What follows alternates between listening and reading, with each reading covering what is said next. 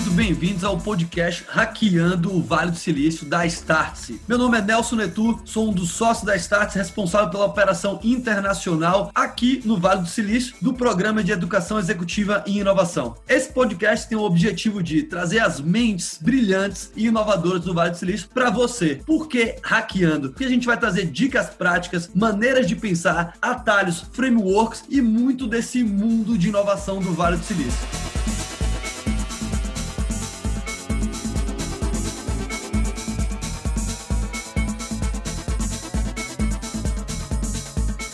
Tô aqui com um grande amigo, um cara super inteligente também, chamado Matheus Silveira. Ele já já vai se apresentar, vou dar a palavra para ele. Antes, fazendo uma breve introdução desse cara que vai estar tá aqui pelos próximos minutos uh, ah, para falar um pouco, para contar um pouco, né, como é que é essa vida no Vale do Silício. Para quem tá aqui pela primeira vez, a ideia é que a gente possa desmistificar o Vale do Silício, trazendo brasileiros que têm história na região, que trabalham ou que se aventuraram aqui nesse polo de inovação. O Matheus não é diferente, está aqui há praticamente três anos, trabalha para o PayPal já há mais ou menos nove anos, né, Matheus? Então acho que seria legal você contar um pouco dessa história antes de a gente entrar nesse, nesse ecossistema de inovação chamado Vale do Silício. Acho que era legal, Matheus, você compartilhar um pouco, das suas boas-vindas, do seu oi, mas contar um pouco quem era o Matheus antes do Vale do Silício, qual era a tua atuação, onde é que você morava, e aí, de repente, a gente pode compartilhar com a nossa audiência o que te trouxe para o Vale do Silício, aqui para São Francisco, e contar um pouco qual é o teu papel no PayPal, qual é o que você faz. É importante, pessoal, também fazer fazer um disclaimer aqui: uh, o Matheus não representa o PayPal nesse talk aqui,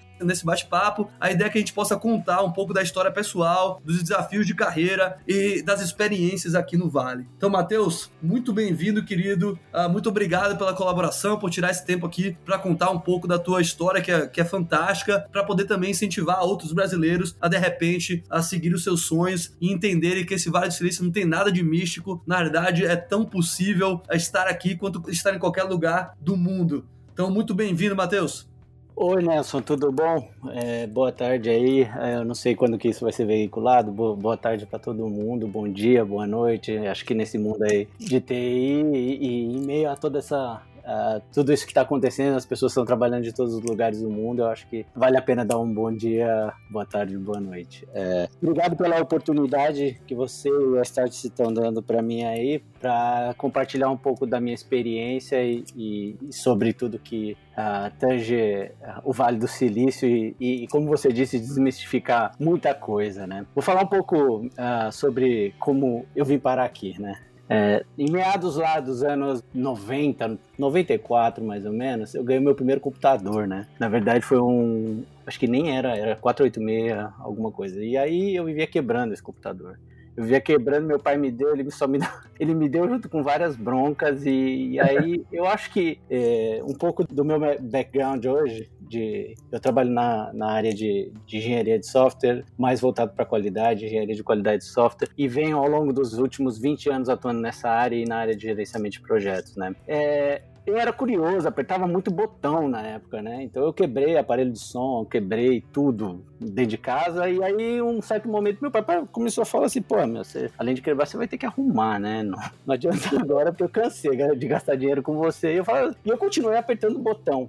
E aí, passou-se 20 anos, eu entendi um pouco o motivo pelo qual eu me apaixonei um pouco pela área de qualidade de software, que no início era tudo apertar botão, você tem que apertar botão sem medo. Na época eu quebrava muita coisa, hoje eu acho que eu aperto botão de uma maneira diferente e com um olhar diferente. Pode ser que eu quebre. E a intenção, na verdade, no fundo, no fundo do, do engenheiro de qualidade é você quebrar as coisas para que alguém possa consertar, né? Boa. Aí eu tive a primeira oportunidade até antes de, de ter contato com tecnologia, antes de entrar na faculdade, no colégio mesmo, através desses, dessas, a, dessas atividades aí, de tanto quebrar aparelhos em casa. Aí fiz um estágio num, num dos primeiros provedores de internet do, do Brasil, era corporativo, então a gente dava suporte a, a, a clientes corporativos é, de escado na época, né? Então era muito interessante como que funcionava as coisas. Você tinha uma máquina fazia um monte de barulho de um lado e do outro lado recebendo a chamada. E, e você vendo lá no chassi as pessoas entrando, as luzinhas entrando e saindo, e, e você monitorando tudo de uma maneira muito diferente do que acontece hoje, né? E foi nessa oportunidade que eu tive o primeiro contato com o Vale do Silício, em 1999. É, onde eu trabalhei para a América Online, que foi quando o América Online foi para o Brasil, no, meado, no final do, da década de 90. E eu trabalhei lá e eles tinham sede em Dulles. E eles estavam aqui em Mountain View, no Vale do Silício. E aí foi nesse momento que eu dei um grande valor para o que meu pai fez em 1990, vai, me enfiando dentro de uma escola de inglês e me, meio que obrigando a contragosto eu fazer inglês. Hoje eu dou muito valor a isso porque durante seis anos eu estudei numa escola, não era uma escola famosa, não era nada de ultra mega, mas me deu a possibilidade de poder trabalhar numa empresa multinacional logo de cara quando eu entrei na faculdade. E aí eu comecei a ver que, meu, eu poderia ter a oportunidade de vir para os Estados Unidos. E aí passou-se muito tempo, não consegui. Trabalhei lá durante quatro anos, vi muita gente, falei com muita gente. Não tinha oportunidade, é, era uma subsidiária, né?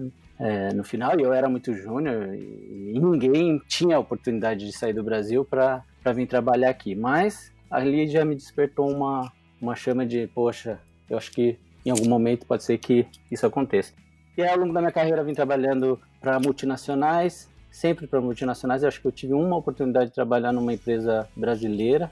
Depois foi a IBM, depois trabalhei para MRO, uh, ah, trabalhei também uh, em empresas alemãs, franco-alemãs. Então, no final, o inglês me ajudou muito, muito no meio do caminho. E não estou dizendo que o estudo não foi importante, muito menos importante. Eu aprendi o básico que eu pudesse desenvolver e desempenhar minhas, minhas funções. Mas eu não vou te dizer que na faculdade me ensinaram a fundo como ser um engenheiro de qualidade de software, tá? Então, e assim foi. E aí na IBM eu tive, eu tinha ambição, eu queria sair do país, mas não tinha oportunidade. Eu não tinha feito nenhuma viagem internacional é, por trabalho, apesar de estar trabalhando em empresas multinacionais. E aí foi quando eu ingressei no PayPal em 2012 e aí eu tive, logo no primeiro seis meses, eu tive a oportunidade de viajar para o Vale do Silício.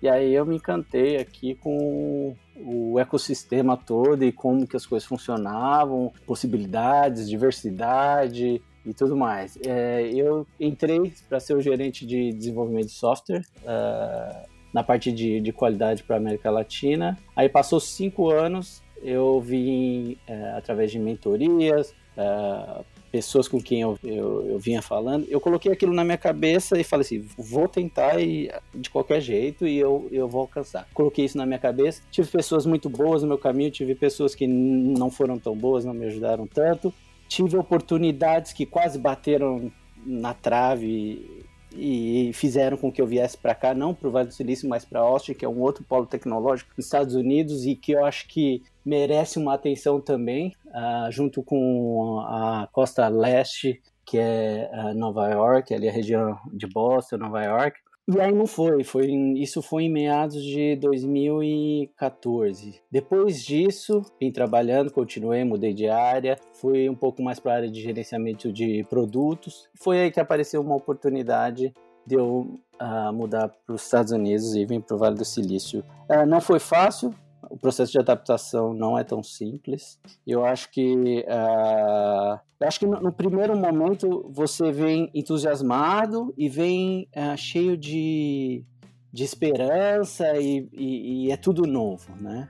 Passa um tempo você uh, você realiza várias coisas. Eu acho que a maneira como as pessoas vivem, a cultura é muito diferente da do Brasil, então eu acho que isso pode custar um pouco para adaptação dependendo das pessoas, tá? Mas uh, eu acho que está sendo uma grande experiência, apesar de pouco tempo. Eu estou aqui há dois, vai fazer três anos. Eu acho que a gente tira várias, várias lições, né? De, acho que de, de, de toda e qualquer movimentação que você faz. E o que eu acho que todo profissional tem que, que almeja uma posição é, e almeja trabalhar fora, mudar de país, é ter a cabeça totalmente aberta e não ter medo de arriscar, porque eu acho que no final é, eu prefiro não ter perdido a oportunidade do que depois, uh, mais para frente, pensar, poxa, perdi a oportunidade. Poderia ter sido legal, né?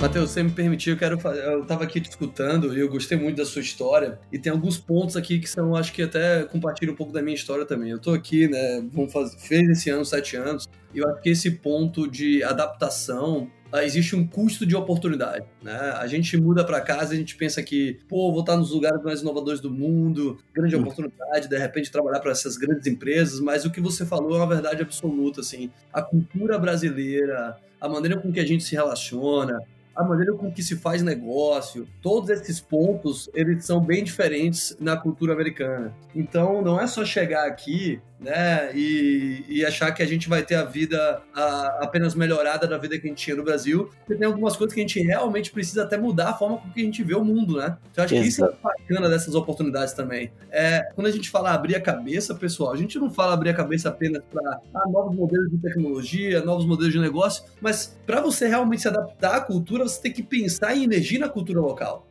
Até o inglês é muito sobre isso, né? Você comentou inglês e eu deixo aqui a minha mensagem também para as pessoas que querem, almejam trabalhar assim em, em, grandes projetos. Acho que o inglês é uma, é uma língua universal, então independente se você morar fora do país ou não, pessoal, o inglês é fundamental para você se envolver com o mundo, para você trabalhar em coisas globais, para você ter acesso até mais informação. Por exemplo, eu pesquiso, eu estudo muito em inglês, então às vezes os recursos vêm daqui. Então acho que o inglês que você falou que foi uma sorte, né, do teu pai ter te colocado numa escola, etc. Eu acho que uh, é uma dica, assim, pessoal, tem que, para quem não desenvolve, para quem tem inglês mais ou menos, amanhã começa a estudar, começa de forma diferente. Sei ah, Nelson, não posso pagar agora para uma faculdade. Cara, começa a ver o filme uh, legendado em inglês, você começa a olhar, entender. Existem várias maneiras de hackear e aprender. Tem o Duolingo, que é um aplicativo que ajuda a aprender línguas. Enfim, uh, mas eu acho que esses pontos, Matheus, foram muito bacana. E eu queria saber se tem algum, alguma história, algum momento, uh, ou, ou algum momento que você, alguma situação que, primeiro, você sentiu essa diferença cultural, ou você parou para pensar assim, falou, quer saber, cara, eu quero voltar pro Brasil, alguma coisa assim? Tem. Uma dica, eu acho que é hacking e eu acho que é a maneira como você vai mudar a sua maneira de agir e de pensar. É, quando eu vim para cá, é, no, no, Brasil você constrói uma carreira e você tem solidifica uma carreira por entregas e, e, durante as entrevistas o que eu percebo e durante o, o, o, trabalho é que no Brasil você conta muito da sua história e tudo que você passou, assim como eu contei aqui. É, e aí você vive um pouco isso pro resto da sua vida. E aí você. Tudo bem, você trabalha, constrói e coloca. E aí você sempre comenta, você sempre fala sobre isso. O que eu vi daqui que me surpreende é a partir do momento que você está numa empresa que desenvolve tecnologia, que está na frente, que está inovando a todo momento. Você entra nessa empresa, você já está aprovado. Você, se você passou pelo crivo de, de todas as entrevistas, das seis entrevistas, sete entrevistas, e às vezes algum teste ou alguma coisa que te aplicam. Você passou naquela entrevista, a partir daquele momento para trás, você não precisa contar mais nada do que você realizou. Você precisa fazer as coisas acontecerem. E não adianta você é, vir falar assim: ah, eu, eu fiz, realizei, entreguei tudo isso, se você não transmitiu conhecimento naquele momento, para aquele projeto e para aquilo que você está fazendo. Falar sobre só por falar o que você fez não adianta. Inclusive, nos momentos e nas rodas de discussões, o que eu sinto é que, a partir do momento que você começa a falar isso, o próprio ambiente e as pessoas com quem você está falando já desviam o assunto e retomam no assunto de inovação, sobre as entregas, o que tem que ser feito. Eles não desviam muito é, e eles não procuram muito saber muito o seu currículo, porque isso, isso já foi comprovado.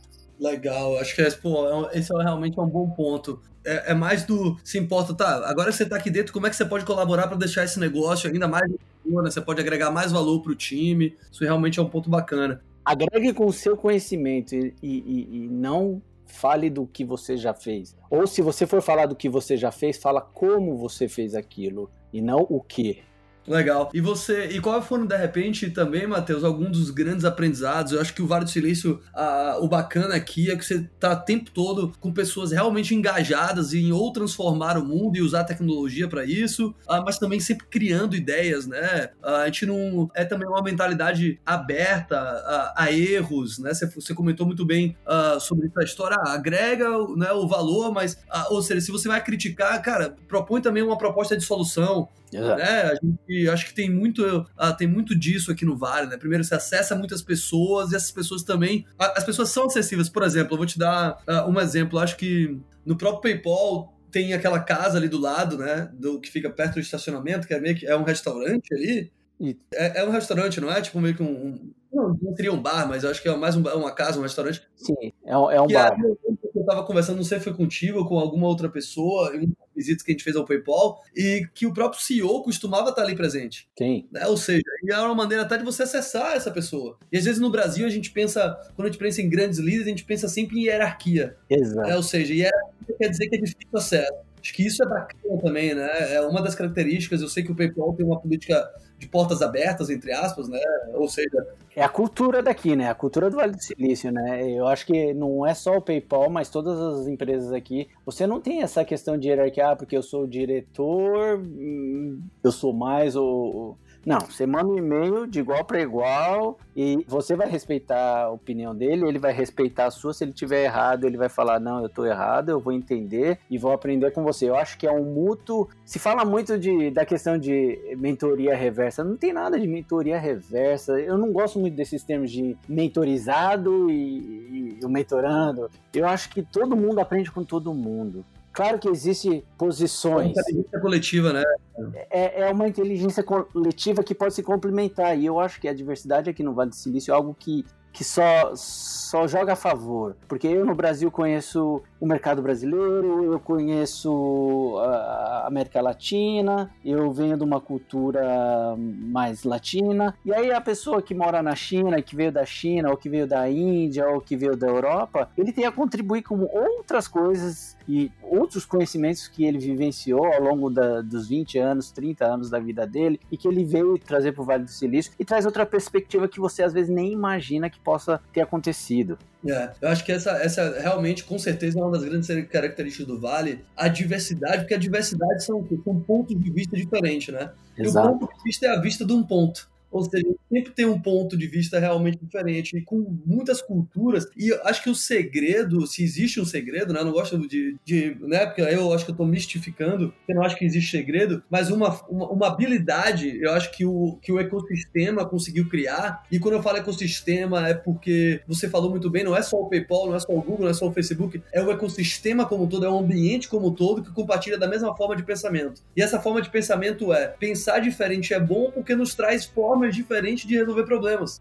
Exatamente. Né? Então, a, é a, a, minha perspectiva, porque, que nem você falou, cara, imagina, pô, vem um brasileiro, vem um chinês e vem um americano, as culturas são totalmente diferentes. As experiências são totalmente diferentes. Os backgrounds, né, da onde as suas histórias são diferentes. Então, se você puder adicionar e achar uma forma uh, de, com sinergia, de essas opiniões serem escutadas, com certeza você vai chegar mais longe, vai resolver mais problemas, né?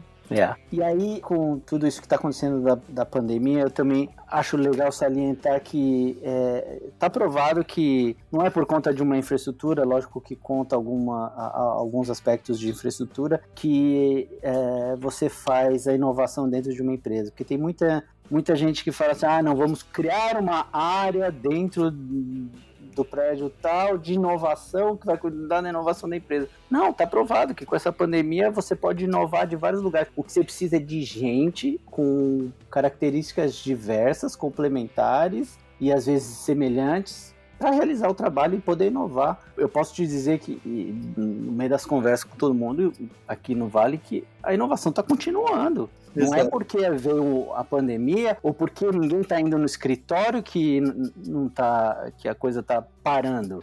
Tá continuando se bobear ainda mais veloz, porque você não perde o tempo.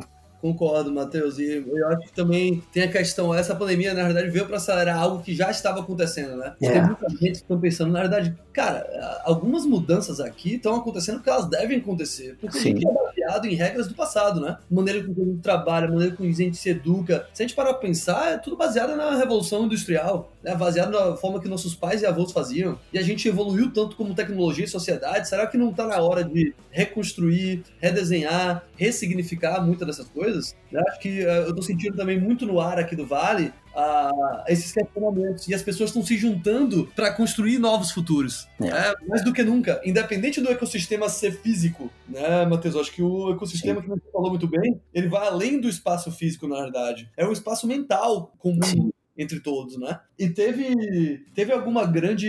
Eu costumo perguntar nos podcasts, Matheus, se teve alguma grande lição ou alguma característica do Vale que você desenvolveu depois de estar nesse ecossistema aqui que você gostaria de compartilhar com as pessoas, ou de repente até algum atalho. E atalho eu quero dizer que, pô, se você soubesse disso, né, após três anos estar aqui no Vale, é uma dica que você dá pro pessoal uh, de comportamento ou de forma de pensar para quando chegar aqui no Vale do Silício facilitar essa adaptação. Sim, eu acho que você tem que vir preparado. É, se você puder vir, é, se você tiver, o quanto antes você tiver uma oportunidade de vir, venha. Não sei quais são os seus objetivos pessoais das pessoas, mas se você puder vir para estudar e dar continuidade, venha. Se você vier casado, venha. Se você tiver filho, vem em todas as oportunidades, mas o quanto antes você vier, talvez solteiro para estudar e depois construir uma carreira, pode ser benéfico para você, né? Como, como profissional no futuro. E uma outra coisa é, é eu acho que a questão do mindset é muito importante. Você precisa vir com a cabeça, você precisa estudar muito sobre o, o local que você está indo, para a empresa que você está indo, quem são as pessoas com quem você vai lidar, para você é, para você não ter frustrações depois, porque apesar de eu ter me preparado dois, três anos, você chega no local, não, não é fácil, não é fácil, não é fácil. Você vem empolgado num, momento inicial, mas depois começa a aparecer as barreiras, aflições, medos. Porque no país que você está de origem, você tem um ciclo, você tem um círculo de, de amizade, de família te protegendo, querendo ou não, a quem você pode correr, recorrer a qualquer momento. Aqui não, aqui você, sua família são os seus amigos, né? No final. É, uhum. Semanalmente eu ligo para meu pai, para minha mãe, é, para minha família no Brasil, mas quem vai te socorrer são seus, seus, seus amigos. Então é bom você alinhar suas expectativas. Ali, se você vier casado, alinhar suas expectativas com sua esposa. Graças a Deus, no meu caso, eu vim, minha, minha esposa queria vir até antes que eu, então eu tive muito, muito muita sorte nesse aspecto. E uma coisa que eu falo para todo mundo: estudar o tempo todo, não eu acho que é uma coisa que é, a Start se prega a todo momento aí nas conversas, nos podcasts, nos, nas apresentações, que é ser um long life learner e não só da sua área de conhecimento, outras áreas de conhecimento é muito mais, às vezes até muito mais importante, porque você já se especializou tanto às vezes na sua área de conhecimento que você precisa expandir um pouco mais a, a sua, o seu horizonte e procurar outras uh, áreas de conhecimento. E, e se você estiver procurando um emprego, não procure um emprego. Procure algo que você ame fazer, ou que você gosta de fazer ou tenha interesse de fazer, primeiro. Porque se você se especializar em, em uma tecnologia, talvez essa tecnologia não exista amanhã. Então, se especialize em algo que você consiga ter um valor mais a longo prazo, entregar valor mais a longo prazo. Eu gostei dessa mentalidade, Matheus. Tem uma frase que eu gosto muito que diz: uh, não se apaixone pelo seu trabalho, mas se apaixone pelo o impacto que o seu trabalho gera. Exato. Ou seja, é, eu acho que é, cada vez mais a gente precisa, por isso que a gente bate muito forte isso na Start, é porque cada vez mais a gente vai precisar aumentar o nosso leque de habilidades. É. Porque a gente está movendo, a gente tá movendo como sociedade e uma sociedade que aprendia um determinado conteúdo, e aí eu vou dar um exemplo, a faculdade, a gente iria, a gente ia para a faculdade, a gente aprendia aquele determinado conteúdo, se, se especializava, como você me falou, naquele determinado conteúdo, e a gente aplicava aquele conteúdo por 5, 10, 15 anos. Mas hoje a, a realidade mudou, porque o mundo está mudando com uma velocidade absurda. Então a, gente, a cauda do conteúdo, como a gente costuma falar, ela é muito menor, porque você não vai conseguir mais aplicar esse conteúdo a, a, aprendido em 5, 10 anos é. porque ele pode se tornar obsoleto, porque o mundo está mudando muito rápido. Novas tecnologias estão mudando essa dinâmica. Então, é muito mais importante você desenvolver um leque de habilidades, e essas habilidades sejam habilidades híbridas, que você pode encaixar em diversidades, em diversas situações diferentes, e que podem te transformar um, um, um, profissional muito mais interessante, que nem você falou. Porque daí você não está mais preso a, ah, eu sei esse assunto, eu sei essa tecnologia. Não, eu consigo navegar em alguns assuntos e tecnologias porque desenvolvi um leque de habilidades.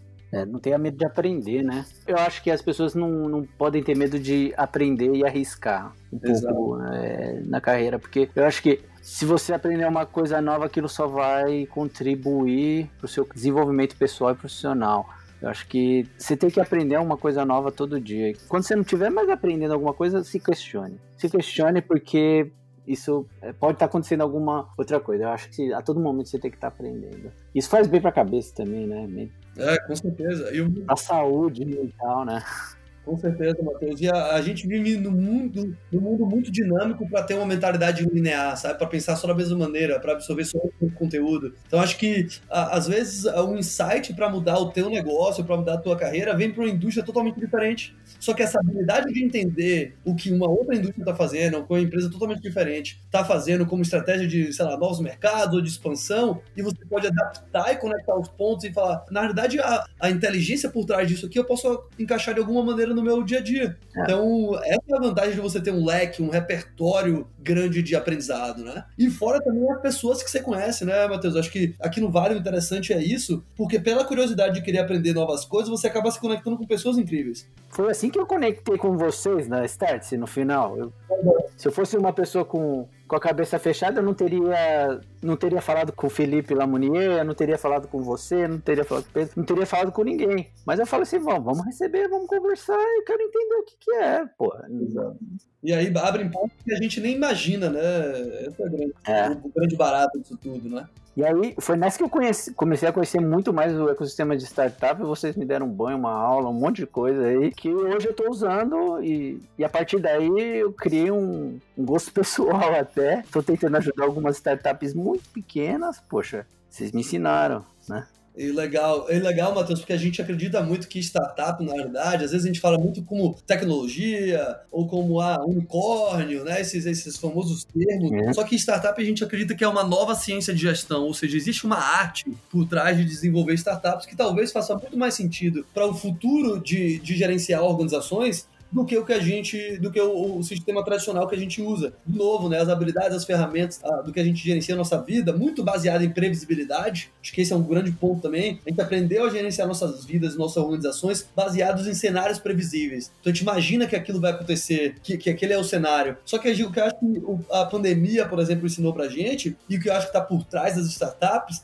é que ela vê e acredita no, no, numa situação totalmente diferente que é pelo contrário, que o mundo é muito mais dinâmico e complexo e de infinitas possibilidades do que previsível. Então, para isso, você também tem que desenvolver a habilidade de gerenciar cenários imprevisíveis, de ganhar mais velocidade, de validar hipóteses, de testar novas formas de fazer, que também funciona não só para startup negócio, funciona para a sua vida pessoal, né? Você mesmo falou, porra, eu fui arriscar antes de vir no Vale do Silício, eu fui para outro lugar, eu testei outras coisas, o inglês foi importante, eu quebrava e desconstruía as coisas, e hoje uh, você viu que foi características fundamentais para ser que você é. É. E eu acho que essa questão da pivotagem das empresas, spin-offs que acontecem aqui no Vale, são muito em cima disso. Eles querem manter esse espírito de agilidade e inovação constante. E você falou da cultura aí da, das startups que vão perpetuar, na, até nas grandes corporações. Eu acho que essas pivotagens, esses spin-offs que acontecem constantemente aqui no Vale, que faz parte da.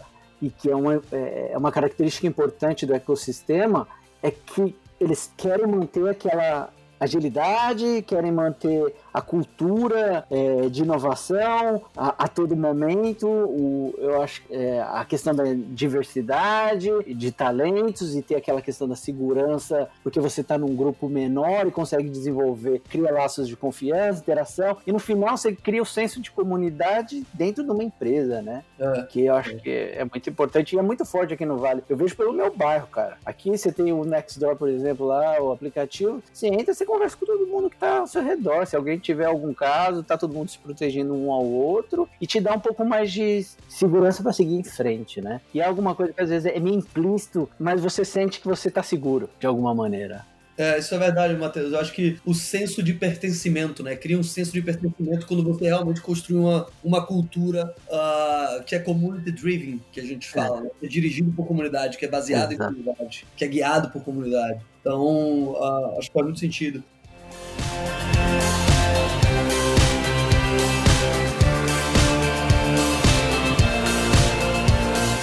Matheus, pra gente fechar aqui com chave de ouro, eu queria, assim, se você. Uh, vamos. Acho que muito do que as pessoas tentam fazer ao redor do mundo é como é que a gente pode reconstruir ou criar novos Silicon Valleys, né? Como é que a gente pode, de repente, criar, e aí falando um pouco de Brasil, qual seria a sua dica uh, ou características, de novo, comportamentos para as pessoas no Brasil que querem criar mais ecossistemas de inovação? O que, é que você acha que são características importantíssimas do Vale que não podem deixar de ter em qualquer ecossistema de inovação do mundo, que pode de repente servir aí de um pontapé inicial para um ecossistema de inovação no Brasil?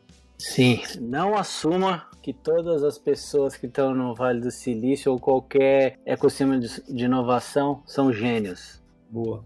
Né? É, seja humilde e humilde é ouvir atentamente o que o outro tem a dizer, porque em, muitos, em muitas situações você não para para ouvir. E porque você não parou para ouvir, a pessoa não pôde dizer algo muito importante que ela tinha para dizer.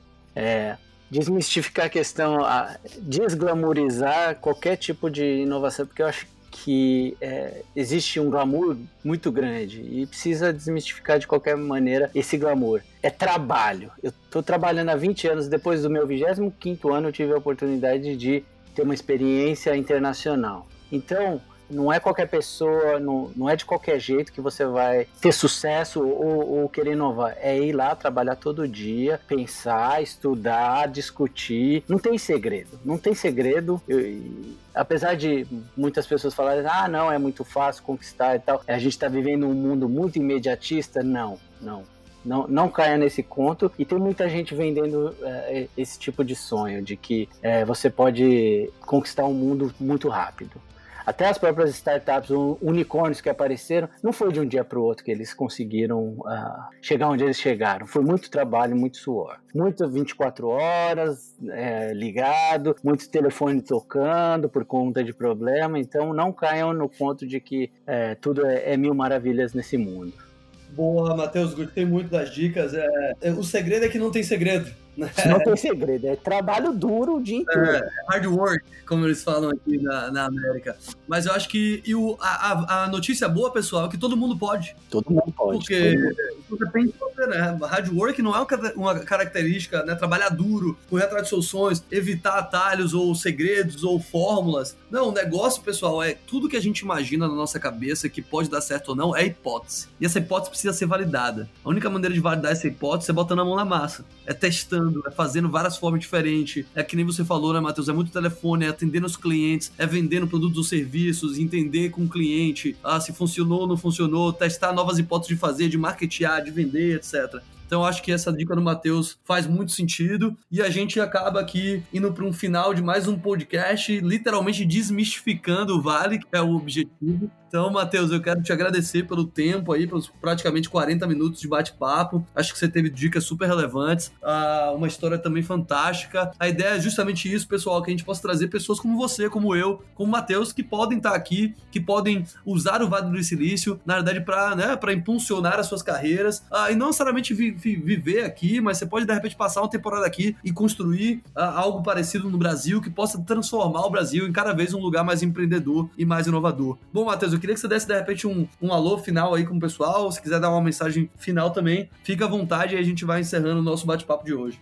Eu queria primeiro agradecer você pela oportunidade novamente, Nelson é, Starts, é, por abrir esse espaço, não só para mim, mas como para todos os profissionais que trabalham e moram fora do país. É, sabe que de certa maneira vocês fazem parte dessa família aí, por a gente estar tá conectado aqui no Vale, não só a gente aqui no Vale, mas o pessoal Israel e talvez na China. É, e, e, e, o que eu tenho como dica é, para quem quer ingressar é continue ouvindo esses podcasts. Acessem o site lá da Startse, é, tenham contato com alguém no LinkedIn, carreguem é, essa vontade de criar, né? É, eu acho que se você quer mudar o mundo, eu acho que se todo mundo quiser mudar o mundo, a gente precisa fazer é, valer pelo próprio esforço. E cada um fazendo um pouco da sua parte, eu acho que a gente vai ter um futuro melhor, não só para nossa geração, mas para as futuras. Boa, gostei muito, Matheus. A inteligência do grupo sempre supera o mais inteligente do grupo. Então Sim. vamos fazer isso de forma coletiva. Bom, pessoal, vamos aqui nos despedindo. agradeço a audiência desse podcast. A gente se vê no próximo episódio. Tchau, tchau. Obrigado. Tchau, tchau.